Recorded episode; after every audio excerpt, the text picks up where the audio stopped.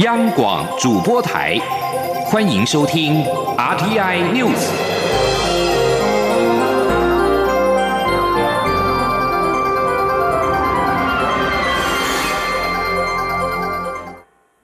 各位好，我是主播王玉伟，欢迎收听这节央广主播台提供给您的 RTI News。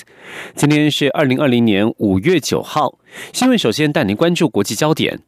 加拿大总理杜鲁道今天在例行记者会当中，明确感谢台湾慷慨捐赠加拿大医疗用口罩。加拿大外交部长沈潘八号在国会视讯会议上，面对保守党议员法斯特连番询问台湾捐赠加拿大口罩，你是否要表示感谢？沈潘只是不断的强调感谢各国提供加拿大医疗物资，却绝口不提台湾之名，反应令各方哗然。而今天在杜鲁道的例行记者会上，加国媒体对此再次提问：台湾捐赠五十万片口罩给加拿大一线医护人员抗疫，你的外长感谢这个国家，却不愿说出台湾的名字，那你呢？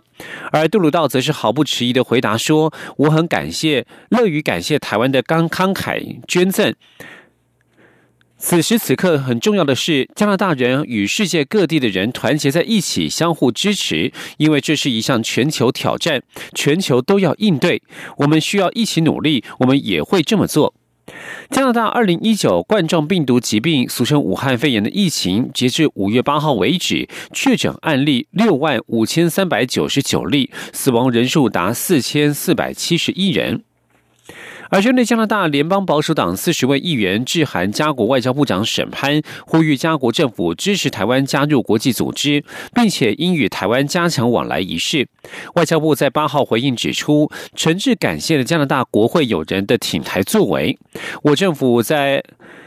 我政府在期盼在既有的良好基础之上，持续深化台加双方在各领域的互利友好关系。前天记者王兆坤的采访报道。加拿大四十位国会议员致函加国外交部长，表态力挺台湾。在此之前，加国总理杜鲁道曾于该国联邦众议院公开表示支持台湾以观察员身份出席世卫大会。加国副总理方慧兰也在联邦众议院公开表示，加拿大认为台湾若在世卫大会取得观察员角色，符合国际卫生界的利益，且对全球对抗疾病至关重要。外交部表示。台湾与加拿大共享民主、自由、人权及法治等普世价值，双方在贸易、投资、文化、教育、科技等诸多领域的交流合作紧密，未来会持续深化双边关系。外交部发言人欧江安说：“外交部我们诚挚的感谢加拿大的国会友人的挺台的作为，以及加拿大政府对于我国参与国际组织的支持。我们也诚挚期盼能够在既有的良好的基础之上。”持续的深化台湾跟加拿大双边在各领域的互惠友好关系。另一方面，经济部长沈荣金八号上午与加拿大联邦国贸部长吴凤仪通话后，吴凤仪推文再次表达加国政府对台湾捐赠口罩的谢意。外交部对此表示，乐见台加两国透过经贸高层对话，持续增进双边经贸合作交流。台湾也乐于善尽国际社会成员的责任。捐赠口罩提供加拿大及理念相近国家的医护人员使用。我国愿与加国深化合作，共同抗疫，守护两国人民的健康安全。中央广播电台记者王兆坤台北采访报道。民进党籍立委蔡意瑜提案《两岸条例》删除“国家统一”字眼，八号一读通过复委审查。陆委会在晚间表示，行政部门尊重国会的提案权，但政府的两岸政策立场没有改变，会密切注意各界的意见。现行《台湾地区与大陆地区人民关系条例》《两岸人民关系条例》第第一条。明定在国家统一前，为确保台湾地区安全与民众福祉，规范台湾地区与大陆地区人民之往来，并处理衍生之法律事件，特制定本条例。不过，蔡意瑜提出《两岸人民关系条例》部分条文修正草案，将第一条“国家统一前”字眼改为“因应国家发展”，第二十六条之一及第六十三条则将“国家统一”的字眼改为“国家管辖领域紧急于台澎金马及其附属岛屿时”。陆委会表示，依据中华民国宪法所规范的共和体制，行政部门自当尊重国会以及国会议员的提案权。陆委会也会密切注意各界，包括国会对两岸关系的看法所表达的各种意见。继续要关注的是体育焦点，中华职棒领先全球开放观众进场，富邦悍将在八号晚间的赛事一千张门票全数售罄。而蒋志贤用全力打欢迎球迷回来，陈世鹏七局优质先发，悍将以七比六赏统一师五连败。总教练洪义中称赞本土投手表现稳定。另外，洲际棒球场的赛事也涌进了上线一千名的观众。中信兄弟靠着苏伟达在八局下轰出关键的满贯全垒打，中场以六比四击败乐天桃园。苏伟达也表示感谢全台的医护团队。中职在八号晚间两场比赛率先开放一千名观众进场观赛，不只吸引了国际媒体高度关注，球员、球迷也相相当的兴奋。中职联盟强调会做好相关的防疫措施，让大家都安心。前天央广记者江昭伦的采访报道：加拿大四十位国会议员致函加国外交。中华职棒八号再度写下里程碑，在疫情期间领先全球解封，开放观众入场。在新庄棒球场登场的是富邦悍将对上统一狮队，台中洲际棒球场则上演中信兄弟与乐天桃园之争。虽然初期只允许一千名观众入场，但相关防疫措施相当严格。从入口处开始就必须要填写健康声明书、量体温，出入口动线都有管制，同时要求球迷戴口罩，座位也都采实名制梅花座，随时保持安全距离。尽管防疫规范不少，甚至禁止场内饮食，但终于能够再度回到球场上看比赛，球迷心情相当激动。自从宣布说今天要开放，还是还是昨天就开始很兴奋，到现在都很兴奋，所以很像说是第一次来看球赛那种感觉。看转播，然后就觉得没办法现场帮他们加油，就觉得有点难过。但是现在可以进去，又觉得蛮感动的。对，很激动，都睡不着的。不止球迷，在闭门开打一个月后，终于能够迎来观众回归球场，球员打起球来也格外有动力。兄弟向投手廖宇中说：“就让你们久等了，因为没办法，这疫情毕竟就蛮严重的，就是每个人都要防范嘛。啊，终于好不容易可以进来了，就是请为我们加油，这样。”开季十三场就敲出十轰的朱玉贤，也渴望能在球迷面前一展火力。朱玉贤说：“其实其实就是想要把自己最好的一面展展展示给球迷看嘛，然后就是希望自己把自己最大能耐给激发出来，然后为球队拿下胜利这样子。”指挥中心表示，只要重视相关防疫落实，接下来第二阶段开放饮食，甚至开放更多人进场，就指日可待。中国电台记者张昭伦报道。中华职棒在八号再度成为疫情期间全球第一个开放观众进场的职业联盟。中央流行疫情指挥中心指挥官陈时中特别身穿象征零确诊的零号球衣，到新庄棒球场关心现场的防疫措施，并以实际行动力挺国球。请听央望记者江昭伦的采访报道。中十八号独领全球开放观众入场，分别在新庄与台中两地开打。在台中洲际棒球场，市长卢秀燕特别到场，仔细检视终止防疫措施是否落实。新北市长侯友谊与指挥中心指挥官陈时中则到新庄棒球场，用行动力挺国球。新庄棒球场主场富邦悍将特别邀请国军三军仪队为球赛开场，还有国家防疫英雄们领唱国歌。陈时中致辞时，球场主持人更以防疫 MVP 介绍他出场，获得现场球迷欢呼。陈时中还巧妙身穿背号零号的球衣，象征台湾全民合作防疫成功，才能让中职有限度开放观众入场。陈时中说：“台湾的防疫在所有的国民大家的努力、大家的共识、大家的合作。我们今天是零确诊，这背后应该是一个零嘛？哈。”那也本土也第二十六天，哦都是零了，那这是全体国民努力的成果。陈时中表示，下一阶段防疫重点就是启动防疫新生活，在做好个人卫生习惯、保持社交距离、量体温的前提下，乐活防疫。而看球赛就是最好的乐活防疫活动。陈时中指出，防疫除了是跟病毒的生理战之外，也是一场心理战。运动是最好的生理防疫，看球赛则是最好的心理防疫。陈世忠强调，现阶段先做局部有限度的开放，再一步步看我们能不能把防疫守得住，也让乐活生活能够做好。大家一起加油！中国电台记者张昭伦报道。继续将焦点转到国际间。马尔蒂夫因俗称武汉肺炎的二零一九年冠状病毒疾病 （COVID-19） 锁国，多名台湾人滞留当地。这批台湾人在八号发出声明，否认是因为金钱和意见分歧导致包机破局。对此，我驻外官员表示，将继续接洽滞滞留马尔蒂夫的台湾人，从马来西亚等地转机回台。以滞留马尔蒂夫台湾人为名者八号发出一份共同声明，声称原本预计包机从马尔蒂夫飞到印度赶搭华航专机回台破局，并非价格因素或意见分歧，而是驻印度外馆作业时间上赶不及。声明指出，超过三十名滞留马尔蒂夫的台湾人对于包机价格没有争议，一致认同此报价，并指驻印度代表处负责联系的官员在马航包机尚未确认之际，告知改由驻清奈办事处负责联系，而退出社群软体的群组。对此，驻印度的台湾外交官员表示，与其参与口舌之争，不如继续努力接洽，帮助滞留马尔蒂夫的台湾人返台。我驻外官员表示，发出声明的人是否能够代表所有的滞留台马尔蒂夫台湾人，他并不清楚，但是不能任意抹杀外交人员协助国人返台的努力。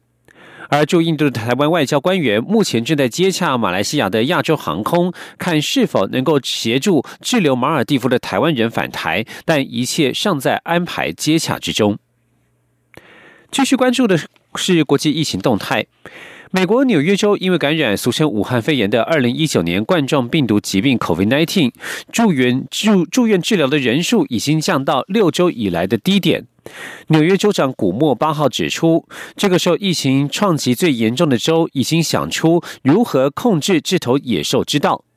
截至七号为止，纽约州因为感染武汉肺炎住院治疗的人数降下降到八千一百九十六人，这项数据是三月二十七号以来的最低纪录。英国政府在八号通报，武汉肺炎新增六百二十六起死亡病例，总数达到三万一千两百四十一例。意大利官员八号通报，当地的武汉肺炎死亡人数。已经超过了三万例。意大利是继英国之后第二个死亡病例超过三万例的欧洲国家，而在法国则是通报新增两百四十三起死亡病例，总数累积到了两万六千两百三十例。在加护病房治疗的人数则持续下降。法国是受到疫情。冲击最严重的欧洲国家之一，目前每天的染疫死亡率稳定下滑，准备将从六五月十一号开始逐步解封。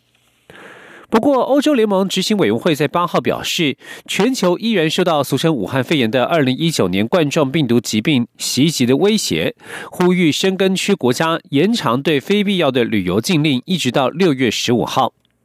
欧盟八八月在八号发布新闻，表示虽然一些国家正在采取逐步行动放松对遏制 COVID-19 传播的社会限制，但是强调当前欧洲和全世界的情势仍然脆弱。为了减少疾病传播的风险，应该继续采取边境限令。则负责促进欧洲生活方式的欧盟执委会副主席席纳斯表示，目前的目标仍然是透过减少社会互动，限制病毒的传播。虽然欧洲许多国家疫情减缓，但全世界的局势仍然十分脆弱，松绑行动必须循序渐进。这项旅游限制适用于欧盟申根成员国，另外包括了冰岛、列支敦斯登、挪威、瑞士等非欧盟成员。现在时间是上午的六点四十一分，这里是中央广播电台。我是中央流行疫情指挥中心社区防疫组组长何启功。为降低国内社区感染风险，请国人一起保持适当社交距离，室内一点五公尺，室外一公尺距离。正确戴上口罩后，则可免除社交距离限制。拥挤或密闭场所应全程戴口罩。在电梯内或用餐时，均应避免交谈。年假结束后，留意自己健康状况，如出现不适，记得戴上口罩，尽速就医，并告知旅游史。有政府请安心资讯机关署提。工。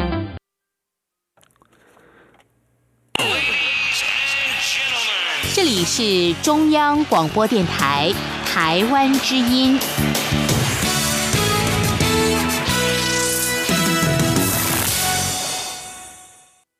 各位好，我是主播王玉伟，欢迎继续收听新闻。立法院会在八号三读通过追追加纾困振兴特别预算新台币一千五百亿元，一毛未删。不过，因为近来行政院扩大纾困范围，引发了万元纾困之乱。国民党团呼吁行政院慎重考虑排付发现金的措施，并且超前部署振兴。民进民众党也提醒纾困预算执行要更公开透明与便民。前记者刘玉秋的采访报道。立法院会八号顺利三读通过追加纾困振兴特别预算新台币一千五百亿元，纾困方案规模总计达一兆五百亿元。不过，近来行政院扩大急难纾困金适用范围，加码补助一万元给古堡的弱势劳工，却因申请程序繁复、作业混乱而引发民怨。国民党立院党团在纾困预算追加案三读后举行记者会，呼吁政府纾困不能等，振兴要超前。兼任国民党主席的国民党立委江启臣表示，行政院在整个纾困过程中群龙无首，导致一团乱，也看不到振兴计划。他呼吁行政院慎重考虑国民党提出的排付发现金与扩大补助等提议。希望我们的执政党、民进党能够补民所补，纾困已经快来不及，振兴也不要忘了要超前。纾困不能等，振兴要超前。民进党团书记长钟嘉宾则表示，纾困预算是举债花后代子孙的钱。身为地委，不只要纾民众的困，也要为下一代的债务把关。他希望行政团队能将经费用在刀口上。时代力量党团总召邱显志则是在预算案三读后，在院会登记发言，提醒银行在处理企业申办纾困贷款时，不要再设立惩罚性的绩效评比，要让真正需要的人受惠。我们希望真的能够把这一些的纾困的贷款，哦，能够送到真正需要人的手上，而这个不需要的人不应该获得这个政府的补助，因为这每一分钱都是人民的血汗钱。台湾民众党团总召赖香林则指出，政府在防疫上交出好成绩，但在经济状况、失业问题、产业发展仍面临考验。既然纾困预算一毛未删也会冻结，他希望行政部门对纾困预算的执行要更透明与便民。中央广电台记者刘秋采访报道。立法院会三读通过追加纾困振兴特别预算新台币一千五百亿元，一毛未删。行政院发言人 Gulas Udaga 感谢立法院通过特别预算，并且表示行政院会会加快脚步，彻底执行。中央流行疫情指挥中心指挥官陈时中表示，虽然近期纾困出现一些乱象，但政府已经着手简化。他并强调，政府的原则是宁愿错发，也不要漏掉一个人。财政部在八号公布最新的台湾海关进出口统计，受到武汉肺炎 （COVID-19） 疫情影响，四月总出口降至两百五十二点四亿美元，是两千零七年五月以来不含春节月份的最低水准，年减百分之一点三。尽管各国目前陆续解。解除封锁，恢复经济活动，但由于五月份出口不再有去年低基期的优势，财政部预估年减幅会扩大到百分之四到百分之六之间。前天记者陈林信宏的采访报道。由于武汉肺炎疫情扩大，也烧至欧美地区，各国相继实施封锁管制措施，影响实质经济活动。加上原油为首的国际原物料价格震荡走低，台湾船厂货品外销普遍萎缩。四月总出口降至两百五十二点四亿美元，为二零一七年五月以来近三年来不含春节月份的最低水准。不过与上年同月比较，则因为基期偏低，年减幅只有百分之一点三。至于进口两百二十九点七亿。亿美元，年增百分之零点五。从出口国家来看，在疫情重灾区的美国，台湾对其出口已明显受到影响，只低度成长百分之一点五。欧洲疫情也相当惨重，台湾四月对其出口年减达两成，是近五年来最大降幅。至于疫情控制相对较好的中国与香港地区和日本，因电子零组件外销畅旺，各年增百分之十四和百分之十七点五。财政部统计处处长蔡美娜说：“对美国的出口增加只有百分之一点五，也是收敛到比较低的一个水准。这个百分之一点五的年增率，我们查一下，是一百零六年十月以来，不包含春节在内的次低的水准。也就是说，只比上个月，上个月是负三点一，再来就是这个月的一点五。所以，对美国的出口的增率其实也在缩减当中。”展望五月，财政部指出，虽然国际间传出好消息，疫情稍微和缓，且各国也都有陆续解除封锁的措施，希望能够重新启动经济活动，但在疫苗还没有问世之前，疫情发展还是有高度的不确定性。预料国际间的消费和投资活动不大可能迅速恢复到以往常态的水准。不过，正面消息是油价已稍有止跌，对于台湾船产货品出口有帮助，在正反应影响下，预估台湾五月出口仍面临挑战，且因为五月不再有去年低基期的优势，预估年减幅会扩大至负百分之四至负百分之六之间。中央广播电台记者陈林信宏报道。继续关注台湾的人才培育。为了培育以亚洲为重心的国际政经人才，企业家林成海捐出新台币三十亿元，成立台北政经学院基金会。八号更与国立清华大学签约，正式设立台湾政经学院。未来可突破公立大学经费限制，以外加年薪最高五百万的待遇，延聘全球一流师资。台北政经学院预计明年八月起率先招收硕士生。前天记者陈国维的采访报道。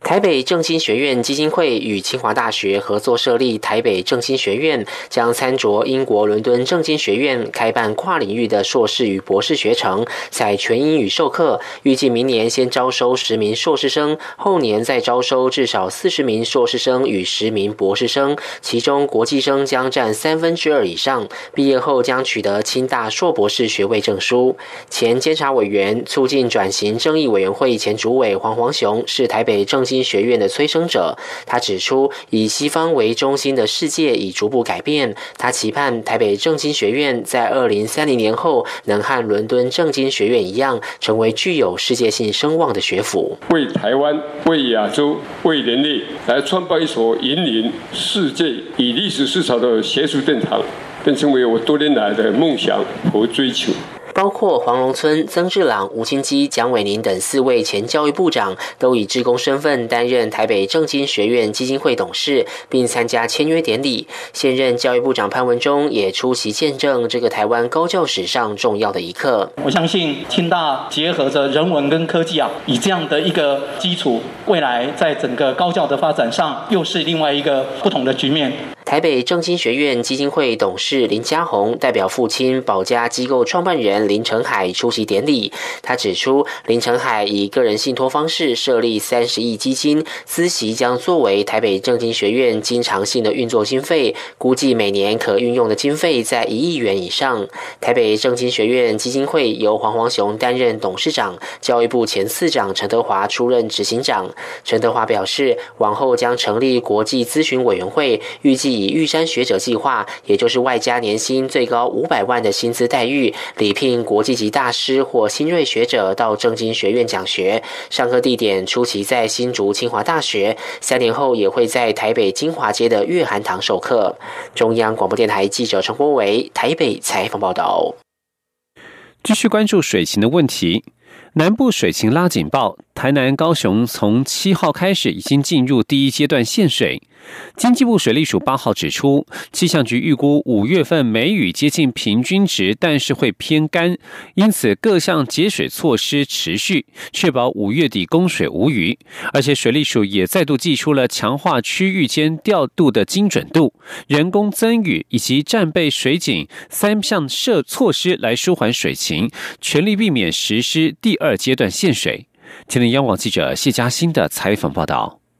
全台水库南北两样情，北部受惠于冬季及三四月封面降雨，各主要水库蓄水率在三成到九成不等。而南部方面，截至八号上午统计，乌山头水库蓄水率虽有六成四，但南化及阿公店水库蓄水率分别跌到一成五及一成，而增文水库更是已跌破双位数，仅剩约百分之九点六。有鉴于气象局预测五月降雨将接近平均且偏干，经济部。五七号拍板，台南高雄水情灯号转为黄灯，进入第一阶段限水，也就是在夜间实施减压供水。水利署八号指出，为确保五月底前包含一期稻作在内各项用水无虞，将透过夜间减压供水，盼能省下百分之三的自来水，并与南部科学园区、工业区协调节水，希望省下百分之五的用水。后续也会以强化区域调度的精准度、人工增雨及战备水井等三大工具来舒缓水情，避免二阶限水。水利署副署长王义峰说。哦，例如说台南、高雄之间，从阿公店北上支援台南，以及从南化南下支援高雄，